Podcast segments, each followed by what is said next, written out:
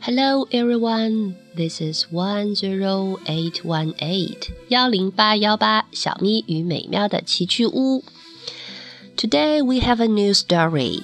Uh, today is Children's Day, so the first, we wish all the children Children's Day is happy. Mm, our story's name today is A Selfish Giant. Children liked playing in the giant's garden. It was a beautiful large garden.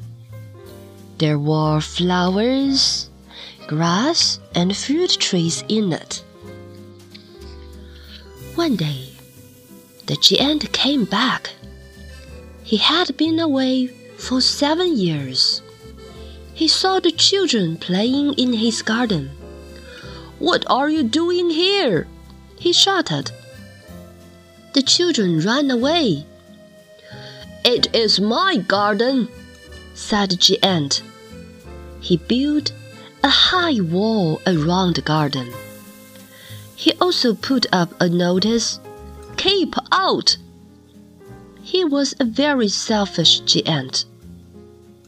The children had no place to play. How happy we were there! They said. The spring came. There were flowers and little birds all over the town. But in the giant's garden, it was still winter. There were no flowers or birds. Snow covered the grass and ice covered the trees. Why is the spring so late in coming? The giant asked himself. I hope the weather will change. But the spring never came, nor the summer. One morning, the giant heard some beautiful music. It was a little bird. It was singing outside his window. The spring has come at last, said the giant. He jumped out of bed and looked out. The children came in through a hole in the wall. They were sitting in the trees. The trees were green. There were flowers and little birds all over the garden. How selfish I have been, said the giant. I'll pull down the wall.